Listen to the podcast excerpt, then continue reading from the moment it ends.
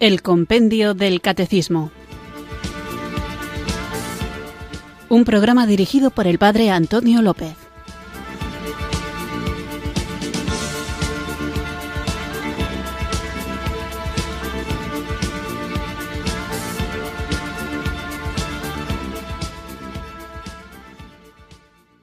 Muy buenas tardes, queridos oyentes de Radio María. Recibido un cariñoso saludo desde Irurzun, en Navarra, quienes sintonizáis una tarde más esta radio que cambia vidas, esta emisora de la Virgen, Radio María, para escuchar el programa El Compendio del Catecismo, nuestro espacio diario de formación católica en el que tratamos de conocer la fe que queremos vivir, compartir y defender. Como sabéis, los que sois asiduos oyentes del programa, el guion lo van marcando las preguntas y respuestas que ofrece el libro del compendio del catecismo y la tarea en la que nos empeñamos desde este espacio es la de profundizar en estas respuestas y explicar cuestiones que están relacionadas con el tema que trata el compendio del catecismo. A veces no están explicitadas todas las respuestas en lo que dice el libro y por eso hay que meterse más a fondo y tratar cuestiones, como digo, relacionadas. Pero incluso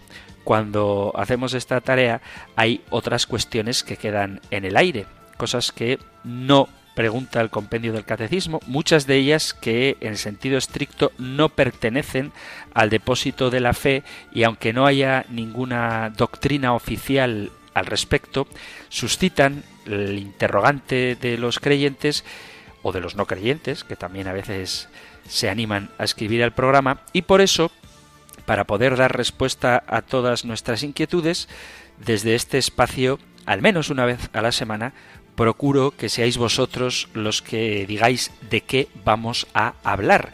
Y para eso, Radio María pone a vuestra disposición dos medios, el correo electrónico y el número de teléfono para WhatsApp, en el que podéis dejar vuestros comentarios, sugerencias, testimonios, a veces discrepancias y muchas veces preguntas. Así que vamos hoy a dedicar el programa a vuestra participación y para que me dé tiempo a responder a cuantas más preguntas sea posible, no me entretengo mucho más en esta introducción y vamos allá con vuestras preguntas, pero por supuesto, antes de empezar, vamos a invocar juntos el don del Espíritu Santo.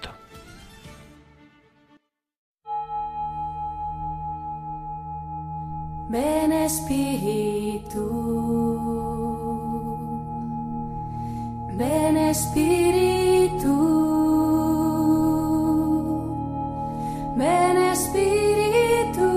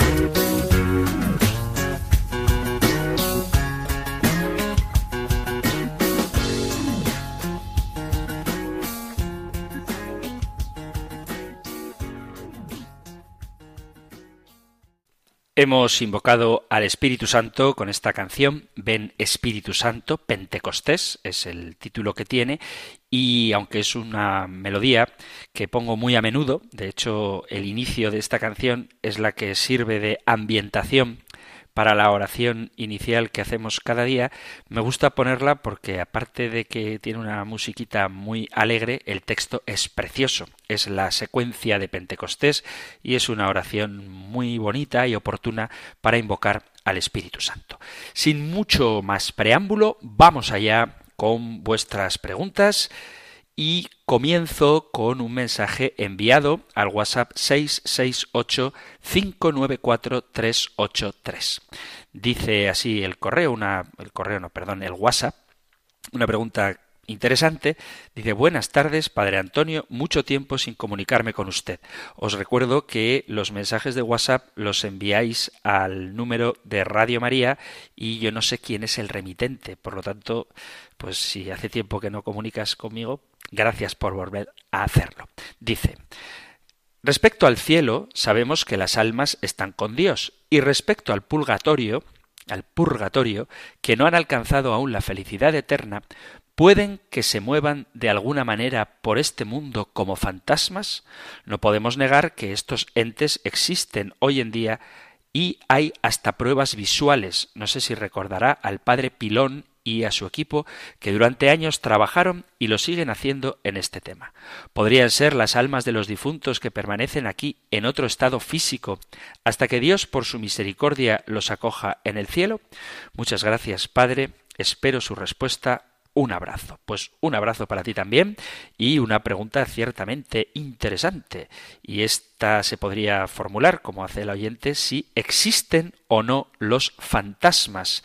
Hay en el sentimiento popular historias de fantasmas que todos hemos creído, sobre todo cuando éramos niños, porque nuestra imaginación y fantasía nos permitía aceptar fácilmente ideas como la existencia de los fantasmas, los duendes, las hadas, las sirenas y otros seres fantásticos. Pero a medida que llegamos a la edad adulta, comprendemos que muchos de esos misterios no tienen nada de esotérico, sino que simplemente no existen.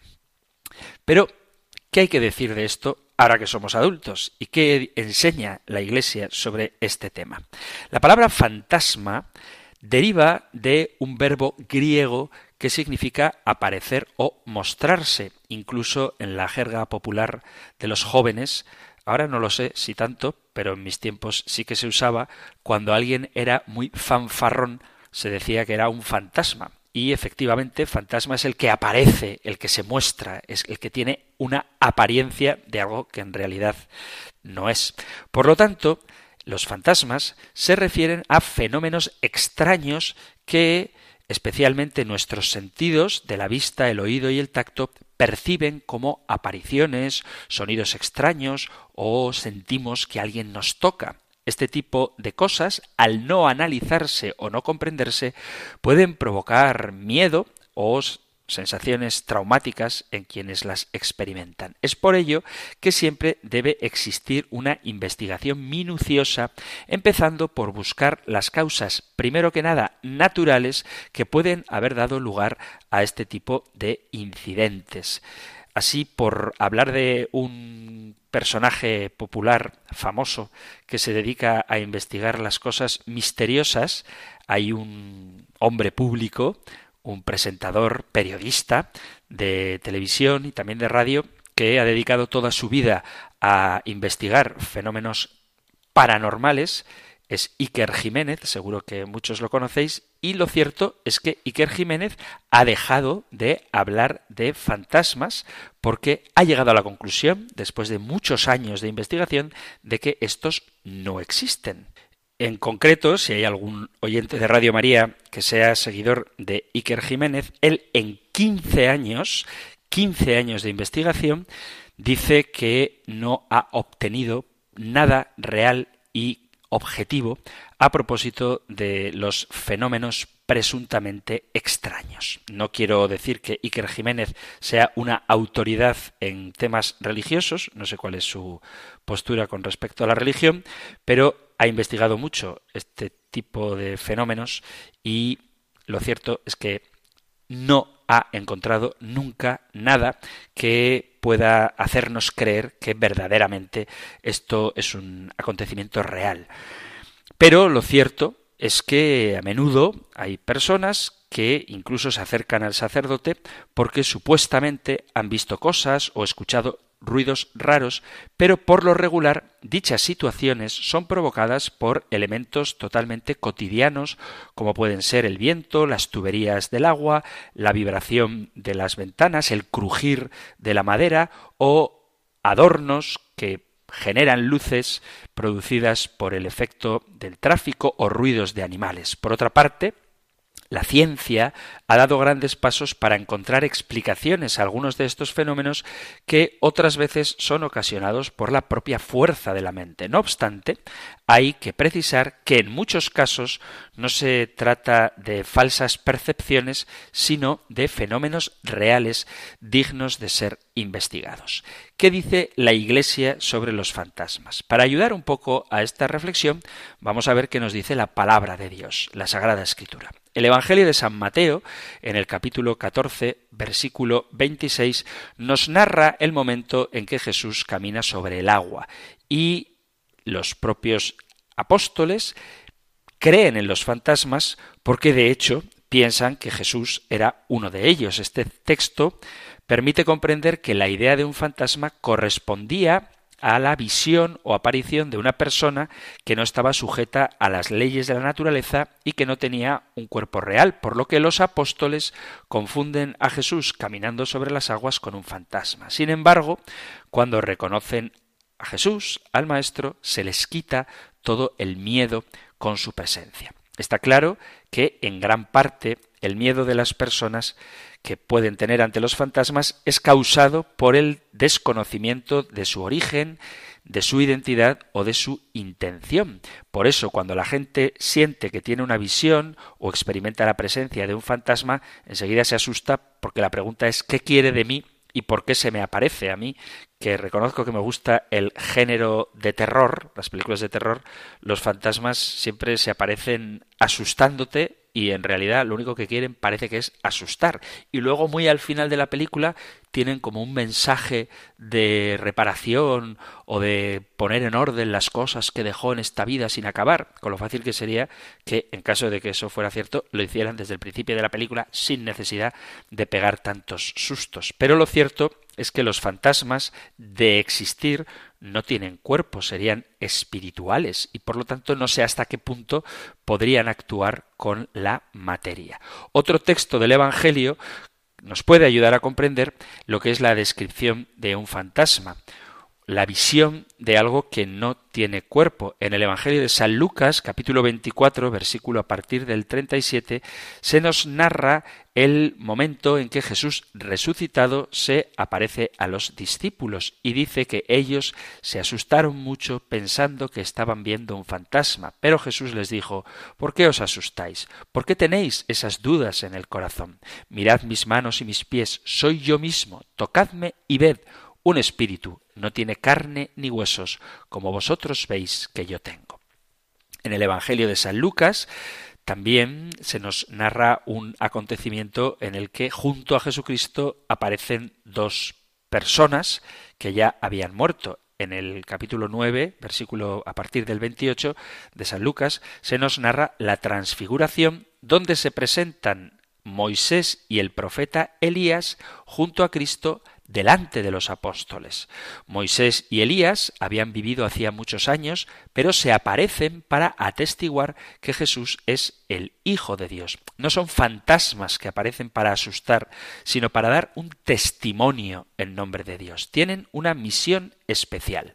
Por otra parte, su apariencia es tan real que el apóstol Pedro pide o se le ocurre la idea de construirles una morada, una tienda para ellos. Y esto podría llevarnos a pensar que Dios, con el deseo de ayudar a comprender su revelación y quién es Jesucristo, puede permitir a algunos de sus hijos que ya han muerto manifestarse de una manera temporal, tal y como hizo con Moisés y con Elías.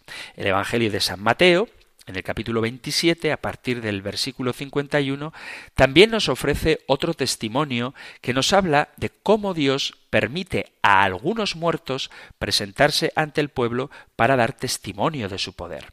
Dice el Evangelio, cuando Jesús murió, capítulo 27 de San Mateo, la tierra tembló las rocas se partieron y los sepulcros se abrieron, y hasta muchos hombres de Dios que habían muerto volvieron a la vida. Entonces salieron de sus tumbas después de la resurrección de Jesús y entraron en la santa ciudad de Jerusalén, donde mucha gente los vio. En este caso se trata de muertos que han resucitado y se presentan ante el pueblo para anunciar que la resurrección de Cristo los ha liberado de la muerte y después continuarían viviendo en la presencia de Dios en su reino definitivo. Pero, ¿qué decir de esos fantasmas que no encuentran paz? Es muy común escuchar que los fantasmas son espíritus que han dejado cosas incompletas en esta vida y que por eso no descansan, que están bajo alguna forma de tormento, generalmente confinados al lugar o la casa donde sufrieron o murieron. A nadie le da paz pensar que vive en una casa en la que, por ejemplo, se cometió un crimen. Las historias corrientes de fantasmas, estas películas que a mí confieso que tanto me gustan, se centran en el deseo de ver su muerte vengada, pues se dice que el espíritu no puede descansar hasta que el crimen sea castigado. A veces ocurre en las películas que un fantasma se aparece y trata de decirle al protagonista, aterrorizado por las cosas que está viviendo, dónde está enterrado su cuerpo que nunca se encontró, por ejemplo. Bueno, hay quienes opinan que los sufrimientos de una persona le hacen producir cierta energía que permanece en el lugar del sufrimiento y produce fenómenos paranormales, pero en realidad no se trata de la persona, según ellos, sino algo así como el eco que guardan ciertos edificios después de que las personas se han ido del lugar. Pero desde el punto de vista de la Sagrada Escritura, el espíritu de una persona, el alma de una persona, recibe un juicio concreto inmediatamente después de su muerte y su consecuente resultado. Es decir, cuando alguien muere, recibe el juicio particular y del juicio particular recibirá el castigo o el premio eterno, el castigo en el infierno y el premio eterno puede ser directamente en el cielo o después de un periodo de purificación que es el purgatorio, pero que siempre acaba en el cielo. El purgatorio no es una especie de infierno pequeñito, sino que es un periodo de purificación para ir al cielo. Por eso hablamos de benditas almas del purgatorio. Son almas que ya se han salvado, pero que todavía necesitan purificarse para entrar en la presencia de Dios. El deseo de venganza personal que aparecen en algunas películas o relatos de fantasmas no es correcto desde el punto de vista de la fe. ¿Por qué? Porque una persona que ha muerto y está en el purgatorio aguardando su plena purificación para ir a la presencia de Dios, no es lógico que desee vengarse. Acordaos de algo que es fundamental, y es que nuestro Dios es un Dios de amor. Y si la purificación del purgatorio ha de pasar por una limpieza del corazón y una capacitación para recibir todo el amor que nos aguarda en el cielo, no tiene mucho sentido que un difunto que aspira a ir a la presencia del Dios amor busque venganza. Dice San Pablo en la carta a los Romanos, capítulo 12, versículo 19, No busquéis la venganza vosotros mismos, amados hijos, dejad más bien lugar a la justicia de Dios. También es importante pensar que el demonio, con el deseo de engañar y apartar a las personas de Dios, puede manifestarse bajo diversas apariencias o visiones fantasmales. La presencia del demonio, en una forma fantasmagórica, nos puede hacer dudar de la resurrección y de la misericordia que Dios tiene para con los difuntos. Especialmente nos puede llevar a la idea falsa de que la muerte tiene más poder que el mismo Dios. Por eso, ante visiones o apariciones de este tipo, estamos obligados a pedir ayuda a Dios para que con su poder divino podamos alejar al demonio de cualquier sitio. Sin embargo, parece ser que hay casos excepcionales. Hay realidades que están más allá de esta vida, que son el cielo, que designa nuestra presencia en la eternidad con Dios, el purgatorio, esa etapa de purificación de los pecados que necesitamos quienes queremos vivir en gracia de Dios, pero que no estamos del todo purificados, y finalmente el infierno, que designa la separación total y definitiva de Dios. El purgatorio, hay que repetirlo, es una realidad transitoria. El cielo y el infierno son realidades definitivas. De acuerdo con esta enseñanza de la Iglesia, los difuntos no pueden permanecer vagando en el mundo como fantasmas.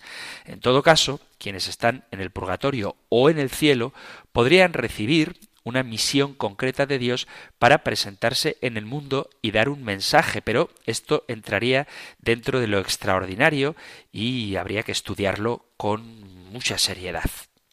Lo que sí podemos decir es que hay que distinguir entre los fantasmas, que yo sinceramente creo que no existen, de las almas de los difuntos, que es otra cosa. Todos tenemos un alma y cuando morimos, esta alma irá al cielo, al infierno o temporalmente al purgatorio, camino del cielo. Hay una gran diferencia entre invocar o llamar a los muertos, esto del espiritismo, la ouija, la transcomunicación y otras prácticas propias de la nueva era, incluido el satanismo, que entraría dentro de la adivinación, que es un pecado grave, y las personas que practican estas cosas quedan muchas veces afectadas psicológicamente incluso pueden ser poseídas por el demonio. Cuando juegas con lo espiritual no sabes quién está del otro lado. Y otra cosa muy distinta es que Dios soberanamente disponga que un alma, en un momento determinado y puntual y con un fin que esté orientado a nuestra salvación, Dios pueda permitir en su inmensa bondad que estas almas recurran a sus hermanos de la Iglesia militante que somos nosotros. Las almas del purgatorio, que no es lo mismo que nosotros, como dice el correo, en otro cuerpo físico, si es un alma, no es un cuerpo físico, podría estar autorizada por Dios en un momento puntual para comunicarse con nosotros. Pero y esto es importante, no lo hacen para satisfacer ninguna curiosidad nuestra, sino para pedir auxilios, sufragios y oraciones. Nosotros en la tierra no podemos, no debemos evocar esas visitas. Si ocurre, las respetamos y respondemos para ayudarles que el modo más adecuado de ayudar a estas almas es ofreciendo la Santa Misa por ellos. Por lo general, las benditas almas han visitado a personas piadosas y entre estas personas que han recibido visitas de las benditas almas tenemos por ejemplo a Santa Gema Galgani, a Santa Margarita María y no se puede ciertamente negar el testimonio de tantos santos reconocidos por la Iglesia que dicen haber tenido este tipo de experiencias. Sin embargo, y esto también es muy importante, la Iglesia no exige creer en las revelaciones privadas. Las revelaciones privadas no añaden ninguna nueva verdad de fe. Si una visita particular de una supuesta alma del purgatorio ocurrió o no, es una cuestión de absoluta libertad. No es materia de fe ni cambia nuestra fe. Aun cuando no se ha invocado un espíritu y apareciera que una experiencia de estas se diera, esto sería por iniciativa de Dios. Y hay que ser muy prudentes, ya que el maligno, el enemigo, puede engañarnos, haciéndose presente, como dice San Pablo en la carta a los Corintios, como ángel de luz o como una alma en pena, y puede fingir dándonos mensajes que parecen buenos para después engañarnos. Además de esto, hay que tener en cuenta las circunstancias psicológicas y emocionales que, por el gran dolor moral de la pérdida de un ser querido, nos pueden hacer creer, como por autosugestión o por emociones profundas, interpretar acontecimientos naturales o sueños o recuerdos muy vívidos como si estos fueran visitas de seres queridos muertos. Pero yo pienso que no hay que descartar radicalmente este tipo de visitas como fraudulentas o meramente explicables desde la psicología, negándoseles su libertad de aparecerse con permiso de Dios. Es decir, el Señor lo puede permitir. Por ejemplo, Santa Teresa de Ávila es una mujer que cuenta que San Pedro de Alcántara la visitó después de muerto para avisarle de que se iba al cielo y ya estaba muerto. Las Sagradas Escrituras no agotan todo el patrimonio de la fe de la Santa Iglesia Católica, sino que la Biblia hay que interpretarla junto con la tradición. La Iglesia, guiada por el Espíritu Santo, tal como prometió Jesús, reconoce la autenticidad de ciertas experiencias místicas y las enseña en la vida de aquellos a los que después canoniza como santos. Sería negar a la Iglesia el derecho de canonizar o beatificar y corroborar la verdad de tales experiencias místicas. Jesús en el Evangelio habla, por ejemplo, del rico Epulón y del pobre Lázaro, y en este relato el rico pide la visita del difunto Lázaro a la tierra para que advierta a su familia de que si sigue por ese camino irán al infierno. Por lo tanto, las almas están bajo la autoridad de Dios, quien, en el caso del rico, le niega la visita. Pero es una realidad que aparece en la Sagrada Escritura. Entonces, si fueran reales esas apariciones, si fueran reales esas apariciones, no serían de fantasmas tal y como lo entendemos, ni de personas que no han ido todavía ni al cielo, ni al infierno, ni al purgatorio. No es aceptable eso, ni desde luego, como vuelvo a repetir, dice la oyente en su WhatsApp, permanecen aquí en otro estado físico. No, no permanecen aquí y tampoco en un estado físico. Otra cosa es que Dios, en su infinita misericordia, como revelación particular que no es obligatorio creer para estar dentro de la fe de la Iglesia Católica, permita que las almas del purgatorio pidan ayuda, la ayuda de nuestras oraciones o sufragios y puedan enviar algún mensaje de parte de Dios. Pero con esto hay que ser muy cauto para no dejarnos engañar por el maligno. Con respecto al padre Pilón que menciona la oyente en su mensaje de WhatsApp, yo era demasiado joven cuando él estaba en su apogeo de fama, pero sí he oído hablar de él. No obstante, investigar investigar es algo muy bueno y la Iglesia no tiene miedo a investigar nada. Por eso, si un sacerdote, en este caso jesuita, siente esa vocación a investigar estos fenómenos paranormales, es perfectamente legítimo que lo haya hecho, con tal de que luego sea honesto en sus conclusiones. Así que, bueno, si alguien siente inquietud por estos temas, sin obsesionarse con ellos y sin obligar a creer lo que son solo revelaciones particulares, tiene derecho a poder hacerlo siendo siempre honesto, insisto, en sus conclusiones.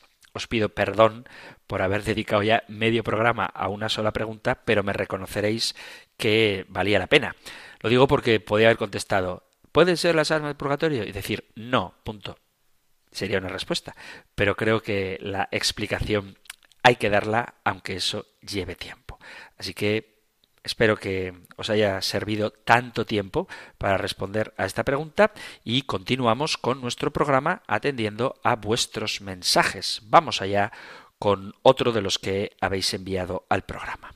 Vamos con otro mensaje, en este caso enviado también al WhatsApp 668-594-383. Es un mensaje antiguo, pero tiene algo que ver con lo que estamos hablando últimamente. Dice, buen programa. Una pregunta. ¿La libertad del hombre está condicionada por sus circunstancias personales y sociales y por sus cualidades físicas, mentales y culturales? Sin conocimiento no hay libertad de acción, ya que no somos conscientes de la verdad por estar sometidos continuamente a manipulación de los poderes del mal. Bueno, este es el mensaje. Digo que estamos hablando de esto porque en el tema de moral hemos dedicado varios programas a hablar de la libertad y, como muy bien dice el remitente de este mensaje de WhatsApp, la libertad del hombre está condicionada pero no está determinada. Por eso cada uno, dentro de sus condiciones sociales, físicas, mentales y culturales, tiene que obrar siempre de manera correcta. ¿Cuál es la manera correcta? Es muy sencillo todo lo que te lleve a tu fin último, que es la comunión con Dios, es correcto, y todo lo que te aleje de tu fin último, que es la bienaventuranza eterna, es moralmente incorrecto. Es verdad que nunca conocemos todo, pero también es verdad que nunca ignoramos todo. Entonces, con los datos que tenemos, debemos actuar conforme a nuestro fin último. Si creemos en Jesucristo, le hemos conocido y le hemos aceptado, debemos procurar vivir nuestra vida orientados hacia Él. Si por la razón que sea no le hemos conocido, debemos vivir orientados hacia lo que nuestra conciencia rectamente informada nos oriente, porque todo bien procede de Dios y de una manera, si quieres, inconsciente, pero real, cuando obramos bien, nos acercamos a Dios, que es nuestro fin último. La moral cristiana, ya lo estamos viendo, tiene como fundamento precisamente nuestro fin, y ese fin es la comunión con Dios, que puede ser explícita cuando le hemos conocido o puede ser imperfecta, que no irreal, cuando todavía no le hemos conocido. Por eso también es tarea de todos los cristianos evangelizar, es decir, dar a conocer a Cristo para que la gente sepa cuál es su fin y oriente su vida hacia Él. Entonces, no conocerlo todo no nos exime de que con aquello que conocemos nos conduzcamos de la manera correcta. Es verdad que existen poderes contrarios al Evangelio que nos manipulan, pero también es verdad que podemos poner los medios suficientes para no dejarnos manipular e ir creciendo cada vez más en la libertad propia de los hijos de Dios. No vale resignarse a que como me manipulan, no te resignes, lucha contra esa manipulación, fórmate, haz oración, conoce la Sagrada Escritura, la tradición y el magisterio y vive tu vida conforme a lo que nos ha sido revelado. Continuamos en Radio María con el compendio del Catecismo, hoy dedicado a la participación de los oyentes. Sigo con el WhatsApp 668594383 y dice un oyente, ¿dónde está Dios? Como un ser inmaterial como es Dios, puede crear algo material como es el mundo y el ser humano. ¿Dónde se produce esa conexión entre lo material y lo inmaterial? ¿Puede entenderse a Dios como una mera forma de explicación de lo que el ser humano no entiende, como las preguntas de ¿de dónde venimos y a dónde vamos? ¿Pasará con Dios igual que con los dioses pasados que desaparecieron cuando se lograron explicar lo que el ser humano no lograba entender? Ejemplos Poseidón, las mareas y el poder del mar, Zeus los rayos, Ra el sol.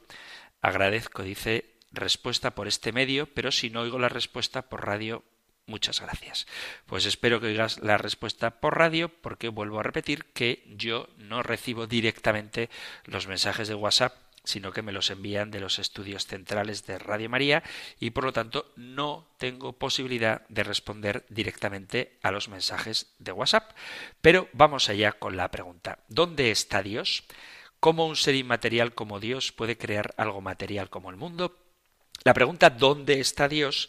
desde la perspectiva que plantea el oyente, está mal formulada, porque ¿dónde hace alusión a una ubicación física. Y si Dios es espiritual, evidentemente no puede estar en una ubicación física.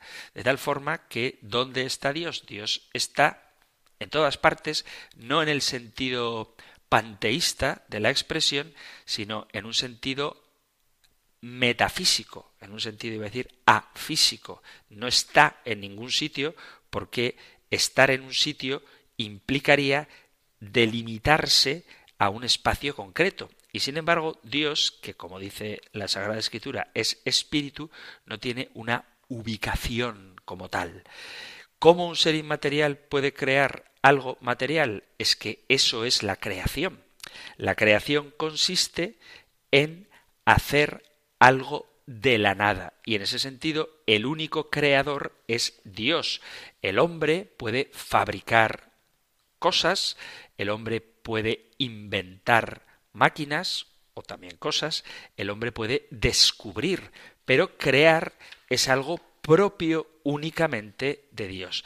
Todo cuanto existe tiene su origen en Dios y la conexión entre lo material y lo físico es precisamente el acto creador de Dios. Cuando Dios crea la materia, empieza a existir la materia. Esta antes de la creación no existía. Y no puede atribuirse a Dios la caducidad de los dioses de otras religiones. Habla aquí de Poseidón, de Zeus, que son dioses griegos y romanos, y luego hablaba de Ra, que es un dios egipcio, pero estos dioses no tienen los atributos propios de Dios con mayúscula, porque lo propio de Dios, cuando Él revela su nombre, es ser el que es, es el ser subsistente por sí mismo. Los antiguos, en las religiones politeístas, romanas, griegas o egipcias, atribuían a sus dioses el cuidado o el poder sobre algunos elementos de la naturaleza, pero no sobre todos los elementos de la naturaleza. Entonces nosotros el concepto de Dios que tenemos no es el de un ser que se ocupa del sol, de los rayos o de las mareas, sino de alguien que tiene el poder absoluto, que es omnipotente y no recurrimos a Dios para explicar las cosas que no conocemos. Para explicar las cosas que no conocemos recurrimos a la ciencia. A Dios recurrimos para explicar aquello donde la ciencia no llega ni puede llegar. Es decir, que no es porque en un futuro la ciencia ocupará el lugar que ahora mismo ocupa Dios. No. Cuando hay algo que ignoramos, seguimos investigando y ya llegará el momento en el que encontremos una explicación para ello. Pero las dimensiones espirituales, las realidades trascendentales, el origen de todo cuanto existe, no entra dentro del estudio de la ciencia y por lo tanto nunca podrá ser descubierto por ella. Cuando nosotros hablamos de Dios, hablamos de un ser trascendente, espiritual, omnisciente, omnipresente, un Dios creador.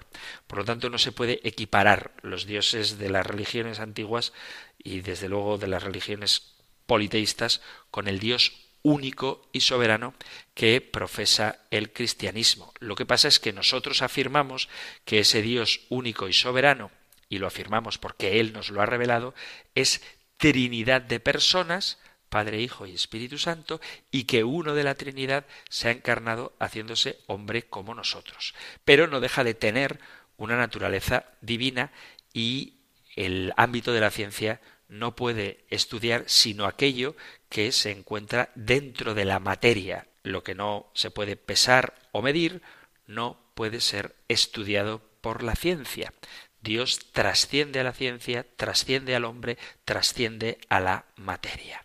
Vamos a hacer aquí una pausa musical y después continuamos con los mensajes que vosotros, queridos amigos, queridos oyentes, habéis enviado al correo electrónico compendio arroba o al número de teléfono para WhatsApp 668 594 383.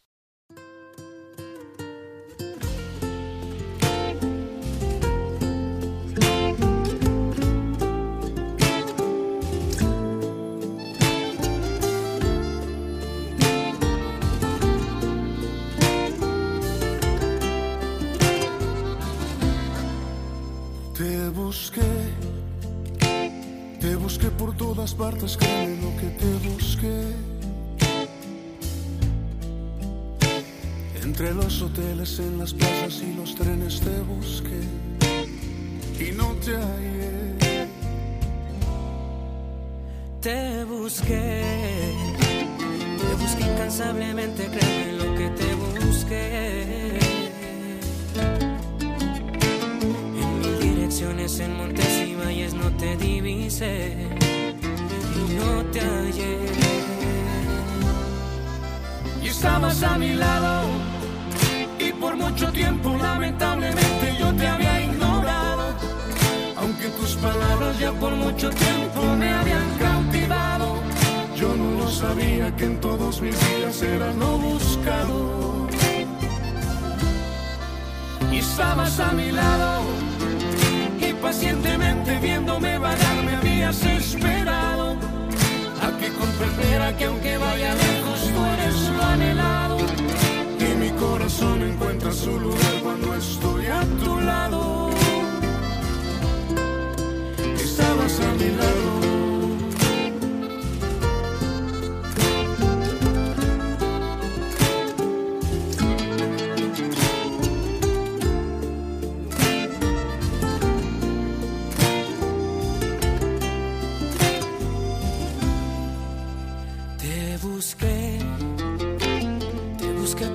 Partes, créeme lo que te busqué. Entre multitudes en las calles y en los bares te busqué y no te hallé. Te busqué, te busqué insistentemente, créeme lo que te busqué. Y en mis pensamientos en cada momento yo te dibujé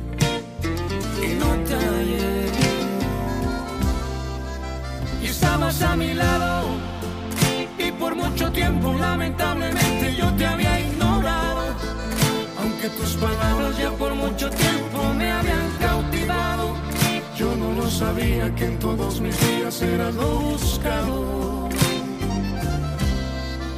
Y estabas a mi lado, impacientemente viéndome vagar me habías esperado que comprendiera que aunque vaya lejos tú eres lo anhelado y mi corazón encuentra su lugar cuando estoy a tu lado. Estabas a mi lado.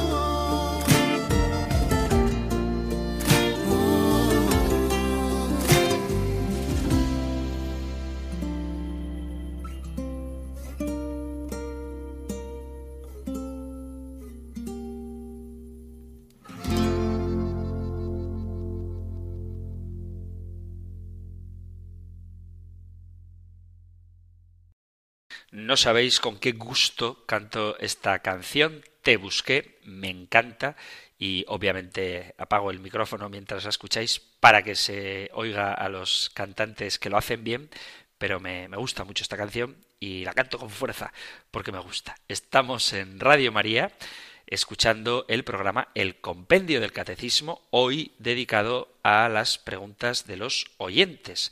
Así que vamos allá con otra cuestión, enviada también al WhatsApp 668-594-383. Dice Padre Antonio, cuando la Trinidad habla que lo hace solo Jesús el Verbo, según el relato de la transfiguración, también habla el Padre. Yo creía que Jesús era el único que hablaba. Le escucho todos los días. Pues muchísimas gracias por escuchar el programa todos los días. Y Dios Padre también habla. Eso se llama teofanía. Una teofanía es una manifestación de Dios que se hace tangible para los sentidos humanos. Dicho de alguna manera, sería una aparición sensible de Dios que lo hace en el Antiguo Testamento, pero también de manera plena en Jesucristo, donde Dios, segunda persona de la Trinidad, se manifiesta, pero el Padre, de manera particular en el Antiguo Testamento y también en el Nuevo, en el relato del bautismo de Jesús y en el relato de la transfiguración, se hace perceptible por los sentidos. Dios, por ejemplo, en el Antiguo Testamento se aparece a Abraham cuando llega a la tierra que Dios le había prometido a él y su descendencia. Lo podéis leer en el capítulo 12 del Génesis. En el capítulo 18 del Génesis, a partir del versículo 1 hasta el 33, Abraham tuvo unos visitantes, dos ángeles y Dios mismo. Él los invitó a entrar a su casa, Sara los atendió y muchos comentaristas ven en la visita de estos tres personajes un anticipo de la Santísima Trinidad. El libro del Génesis nos dice también, en el capítulo 32, cómo Jacob luchó con lo que parecía ser un hombre, pero que realmente era Dios. Lo tenéis en el versículo 28 en concreto, este, este pasaje. Dios se aparece a Moisés en el capítulo 3 del Éxodo en forma de una zarza ardiente, se aparece también en la tempestad, lo podéis leer en el capítulo 38 del libro de Job, bueno, habla desde el capítulo 38 hasta el versículo 42 y Job pregunta y Dios habla en la tempestad. Por eso hay muchas teofanías, que son manifestaciones de Dios, que aun siendo espiritual, se hace perceptible por los sentidos para que nosotros podamos escuchar su mensaje. Y esto en el Nuevo Testamento se ve menos porque la manifestación plena de Dios es la persona de Jesucristo, pero la persona del Padre habla, se hace sensible a quienes están allí, tanto en el relato del bautismo de Jesús como en el relato de la transfiguración. Y puestos a comentar las teofanías, también el Espíritu Santo se hace sensible, por ejemplo, en el relato de Pentecostés, cuando unas lenguas de fuego, algo sensible, se posan, algo como lenguas de fuego, se posan sobre los apóstoles, o cuando el Espíritu Santo, en forma como de paloma, se posa sobre el mismo Cristo en el momento del bautismo. Entonces sí que hay momentos en los que Dios se manifiesta Dios Padre y Dios Espíritu Santo, haciéndose perceptible por los sentidos humanos. Seguimos en Radio María, hoy respondiendo en el programa El Compendio del Catecismo a las preguntas de los oyentes. Dicen desde Estados Unidos.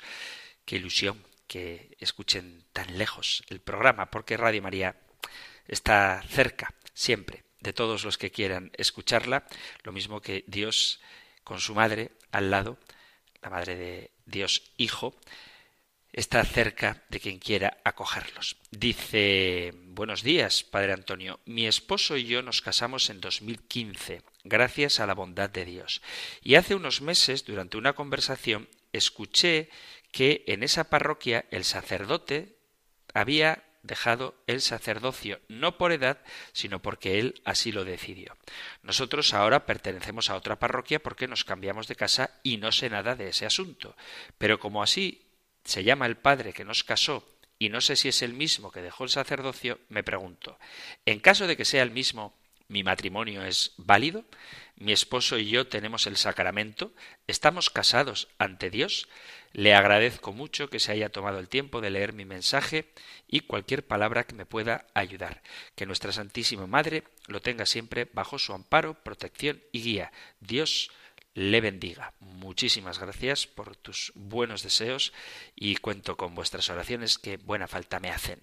Con respecto a la pregunta si el sacerdote que os casó se hubiera secularizado, hubiera abandonado el estado clerical, no habría ningún problema con respecto a vuestro matrimonio ni con respecto a ninguno de los sacramentos que ese sacerdote celebró, porque ese sacerdote celebró válidamente y seguirá siendo sacerdote toda la eternidad, aunque haya abandonado el estado clerical. Y además, hay una expresión que usamos mucho, acabo de usarla yo, no sé si os habéis dado cuenta, y que es incorrecta. He dicho el sacerdote que os casó.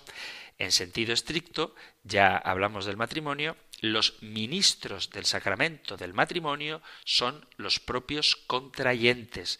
Así que no hay ningún problema en que el sacerdote que presidió la ceremonia en la que vosotros os casasteis haya abandonado el estado clerical. Pero repito, no solamente con el sacramento del matrimonio, que los ministros son los contrayentes, sino incluso con los demás sacramentos, el de la Eucaristía o el de la penitencia, el sacerdote que mm, durante el tiempo en que os administró esos sacramentos estaba viviendo como sacerdote, es sacerdote, lo era en ese momento y lo será por toda la eternidad, por más que cuando un sacerdote pide la secularización, no se le permita ejercer como sacerdote excepto en casos excepcionales. Pero una cosa es que no ejerza de sacerdote y otra cosa es que no sea sacerdote. Y sacerdote lo será para toda la eternidad. Así que los sacramentos que él haya administrado o el sacramento del que él haya sido testigo cualificado, como es el sacramento del matrimonio, es perfectamente válido. Y en este minutito que nos queda antes de terminar el programa, creo que da tiempo a responder a una pregunta más. Dice Buenas tardes, Padre. Quisiera saber si hay algún caso en el Evangelio donde Jesucristo se mantuviera en diálogo constante con un pecador para que se arrepintiera o que lo siguiera estando en pecado sin arrepentirse, mientras Jesucristo lo mantenía en diálogo para intentar que se convirtieran. Pues yo diría que sí. Yo diría que todas las personas que seguían a Jesús con intenciones perversas, por ejemplo, hay varias ocasiones donde el Evangelio dice que le hacían preguntas para pillarle en alguna contradicción. En ese caso, Jesús dialogaba con ellos con el deseo de que se convirtieran. Antes de la conversión de la samaritana, como Jesús dialoga con ella la relación que tenía, por ejemplo, con Judas. ¿Estaba convertido Judas? Pues, pues no lo sé. Al final parece que, igual que los demás apóstoles, dicho sea de paso, aunque en otro sentido menos dramático, estaban necesitados de conversión. De hecho, salvo la Virgen María, no sé si había alguien que antes de Pentecostés estuviera realmente convertido y convencido de que el Señor era el Mesías y el Salvador. Entonces Jesucristo tiene diálogos constantes con personas pecadoras. El acontecimiento de la cena con Zaqueo, el Señor inicia la conversación con él, se autoinvita a la casa de Zaqueo antes de la conversión de Zaqueo. Entonces, Jesús tiene varios diálogos con los fariseos que muchas veces le perseguían, más que le seguían, le perseguían para ver si podían acusarle con sus propias palabras. Jesús dialoga con el propio Poncio Pilato, no habla con Herodes, pero sí con Pilato, tiene un diálogo con él. Es que yo me atrevería a decir que antes de Pentecostés todas las personas con las que Jesús habla están sin convertir y la intención de Cristo es precisamente esa, darles un corazón nuevo. Así que Jesús sí dialoga con los pecadores mientras son pecadores, con el deseo de que dejen de serlo y abracen la nueva vida que Él nos ofrece. Pero ya digo que no fue hasta Pentecostés que los propios apóstoles se convirtieron de verdad en aquello a lo que Cristo les había designado y empezaron a predicar, porque hasta entonces estaban asustados y con las puertas cerradas por miedo a los judíos. O sea que el Señor está abierto siempre al diálogo con los pecadores y, como muy bien dice el oyente, siempre buscando la conversión. Ahora sí, ya no nos da tiempo a responder a más preguntas, pero volveremos a dedicar el programa a vuestra participación y os animo a que sigáis enviando vuestros mensajes al correo electrónico compendio arroba radiomaria.es, compendio arroba radiomaria.es o al número de teléfono de WhatsApp 668 594 383 668 594 383. Os recuerdo, que no lo hacéis mucho, que los mensajes de WhatsApp también pueden ser en formato de audio y así además de leer vuestros mensajes puedo escuchar vuestras voces, lo mismo que vosotros tan amablemente dedicáis un ratito al día a escuchar la mía. Me encantaría escuchar vuestras voces. Por eso podéis enviar vuestros mensajes de audio a el teléfono de WhatsApp 668594383 y si preferís escribir, pues lo podéis hacer al WhatsApp o al correo compendio arroba radiomaria.es. Gracias por seguir enviando mensajes al programa y terminamos ahora recibiendo la bendición del Señor.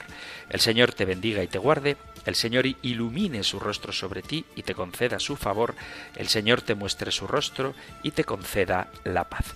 Muchísimas gracias por estar ahí, gracias por escuchar el compendio del catecismo y si queréis volveremos a encontrarnos en un próximo programa. Un fuerte abrazo.